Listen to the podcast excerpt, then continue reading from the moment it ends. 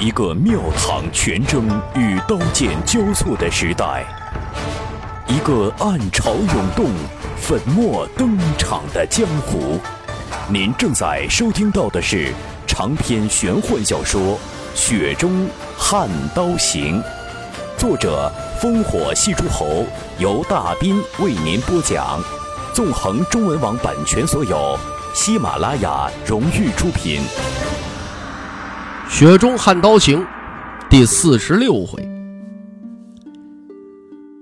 话说，这本以为会发生点什么的江泥，发现只是雷声大雨点小。他撇了撇嘴。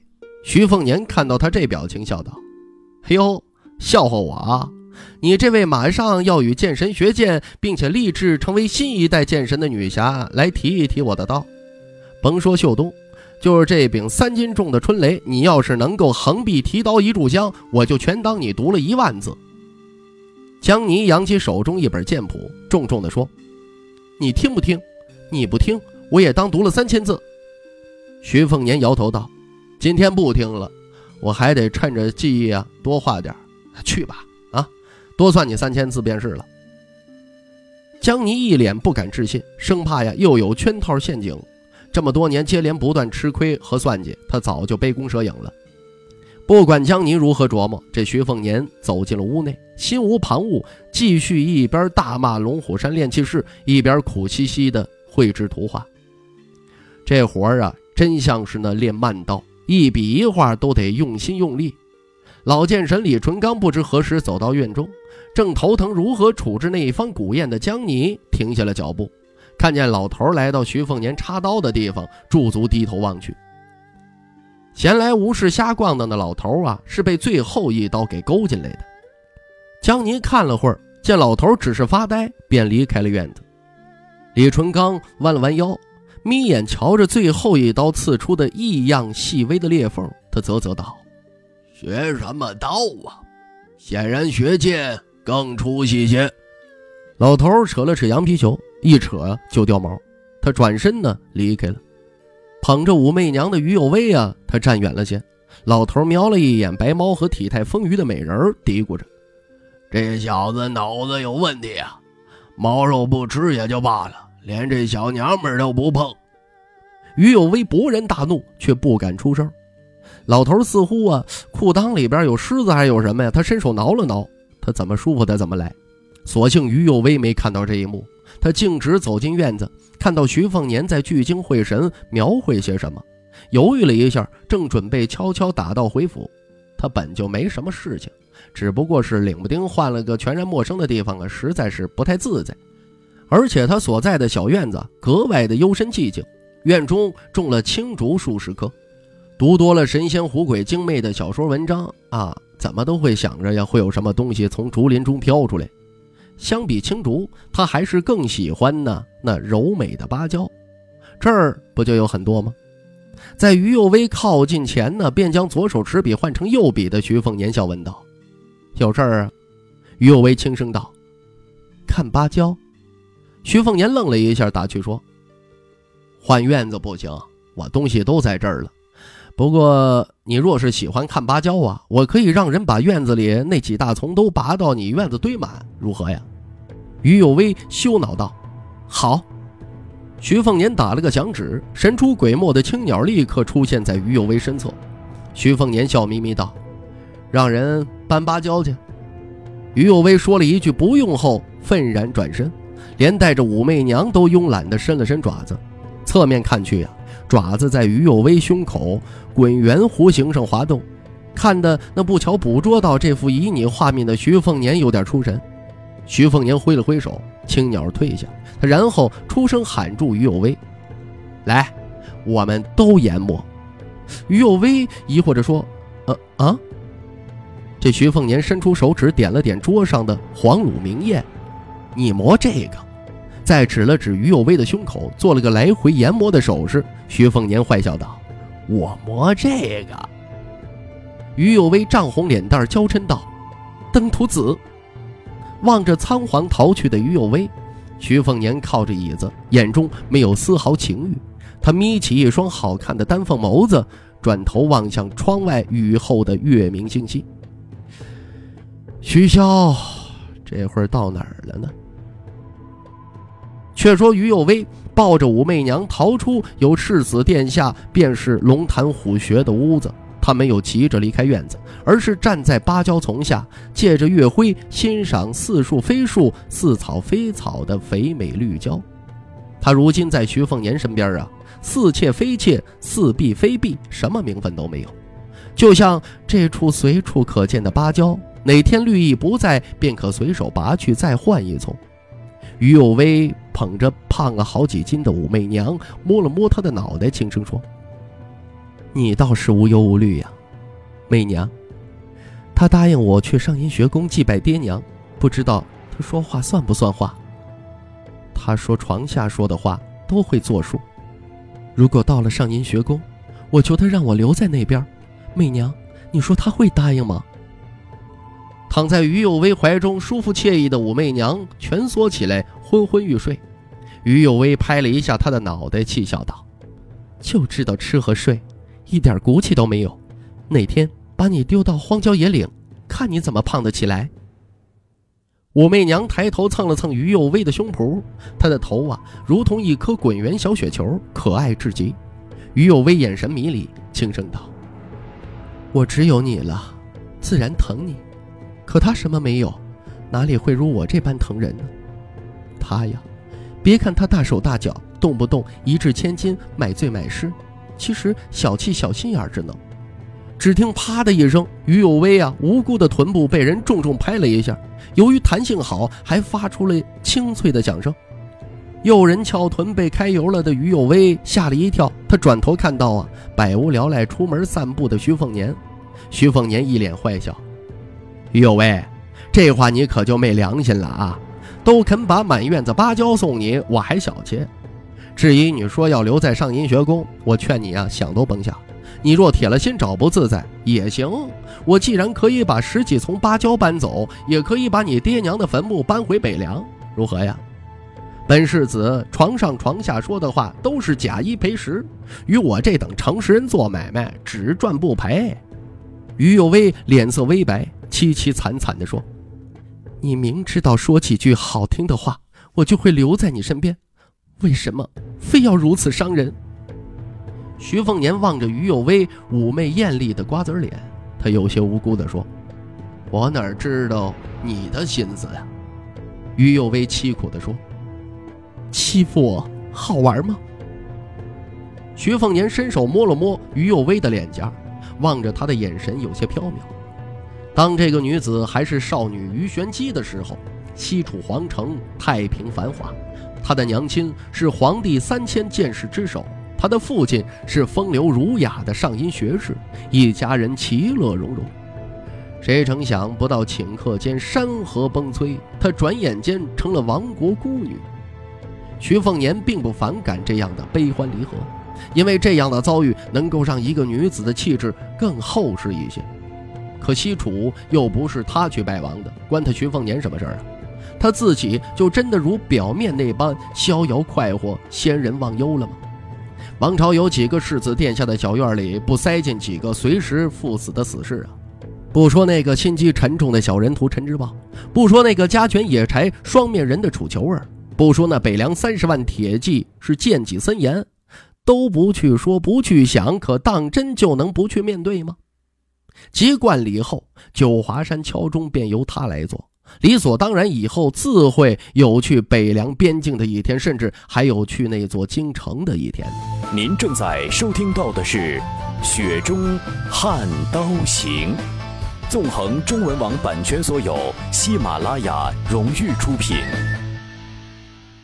却说徐凤年微微一笑：“你胖了。”于有为呆滞。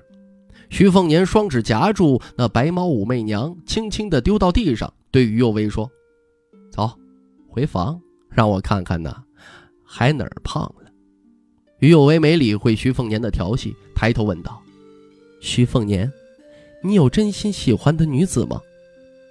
徐凤年毫不犹豫地说：“有啊，大姐徐之虎，二姐徐伟雄，红薯青鸟这些丫鬟，李子姑娘等等等等吧，当然还有你啊。”我都喜欢，只不过喜欢多少不一样。于有为摇头说：“你知道我问的不是这个。徐凤年哈哈大笑，那我喜欢白虎脸儿，这个答案满意吗？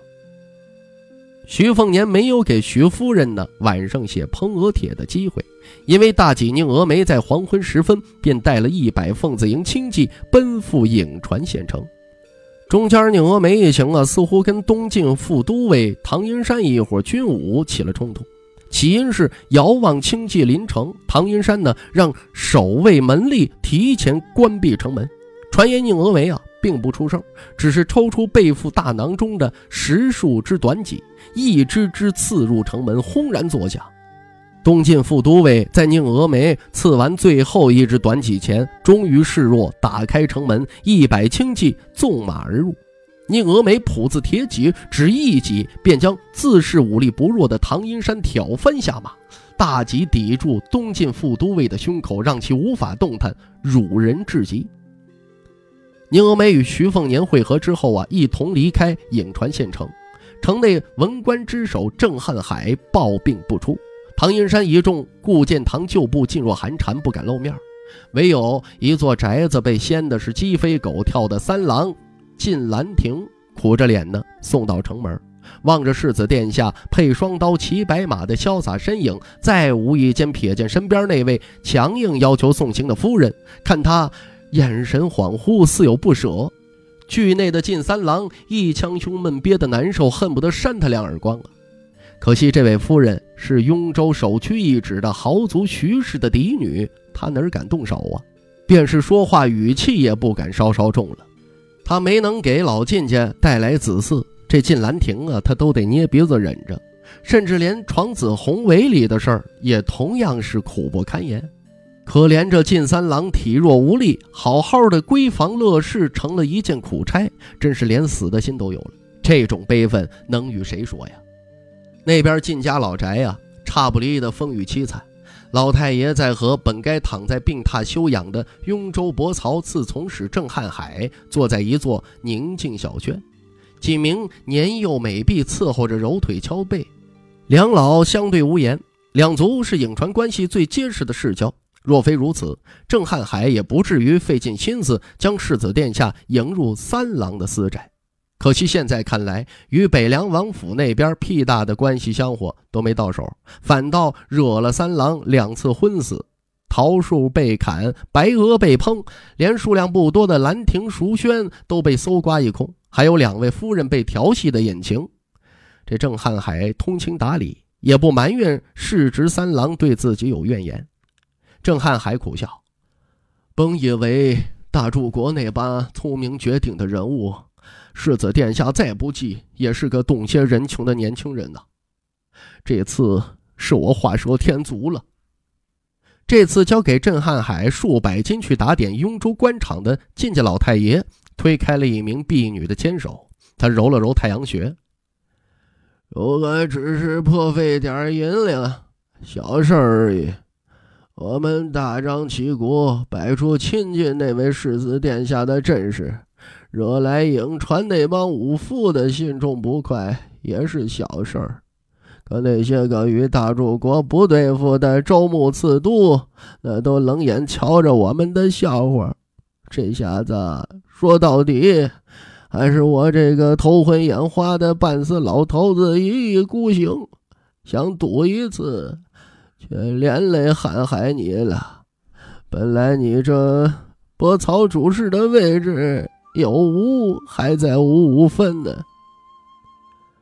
郑汉海做官数十年，靳家出钱出力，从不手软。几次功亏一篑，他对于主事一职啊，早就被逼着不得不去看开了。得之我幸，失之我命吧。郑汉海已经跟老太爷呀走错了一步，却不能再错一步。临老了还要财大气粗的啊，靳家跟他生分起来。于是他忙不迭的摇头。俊老啊，这话可说重了。瀚海可以保证告老还家前，定要保呃世侄三郎一个锦绣前程。那酒泉郡老太守范平的次子，早就盯上我这个小小伯曹次从事的位置，我给他便是了。范平是我们河阳郡新任太守朱俊的授业恩师，三郎啊，不缺才华，只要有人赏识，定可以平步青云呐。老太爷欣慰地说：“韩林有信了。”昨日出城三十里，淋了一身雨的郑汉海，手指敲着桌面，看了看身边的几位婢女。老太爷心领神会，将几个年纪只够做他曾孙女的鲜嫩丫鬟挥退出优雅小轩。郑汉海这才低声说：“舅老啊，这些年，顾大将军麾下的旧部陆续安插在雍州、泉州，隐隐合成了合围之势啊？我们可都看在眼里，只是不说话而已。”加上张首府与北凉那位交恶，现在那位在这个点上进京，是否有玄机呀？晋老眼光独到，看人从不偏差，自然比我看得更远，能否指点迷津一二啊？老太爷沉声说：“这事不能说，说实话也看不透。北凉这位做事行事，实在是罢了。”这棵大树不是我们想攀附就能攀附上的。郑汉海沉默了下去。老太爷突然笑道：“我看不管大事如何，看着不利于北凉，都莫要小觑呀。那唐银山也算是顾大将军旗下一员猛将，对上了北凉四衙之一的宁峨眉又如何呀？一己而已。”郑汉海想起这一茬，心情好转不少。北凉兵戈天下雄，是好是坏与他们都关系不大，倒是这些个上柱国监武阳大将军顾建堂的唐阴山嫡系们，在雍州实在是过于气焰跋扈，对地方士族毫无敬意，着实可恼。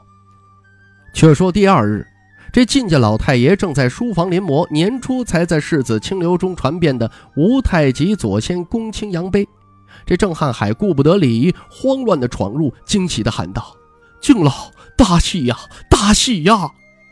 老太爷少有见到郑汉海如此失态，也被勾起兴致，戈壁问道：“何喜呀？”郑汉海抹了把汗，卖了个关子。他兴奋地说：“老太爷可知道那被世子殿下戏称楚囚儿的楚禄山？”老太爷心中一阵的抽筋呢，在梁雍泉三州数十郡。楚禄山谁人不知，谁人不晓？说起恶名，这体肥如猪的楚囚儿，只比人屠徐大柱国稍逊一筹。好喝妇人新鲜的奶水，在军中动不动就剥皮杀人。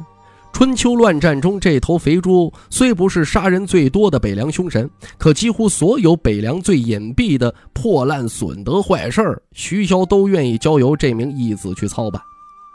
东越西蜀王国被这楚求儿残害的皇宫嫔妃何止十几人？据说呢西蜀六位公主在一夜之间都被他给折磨致死了。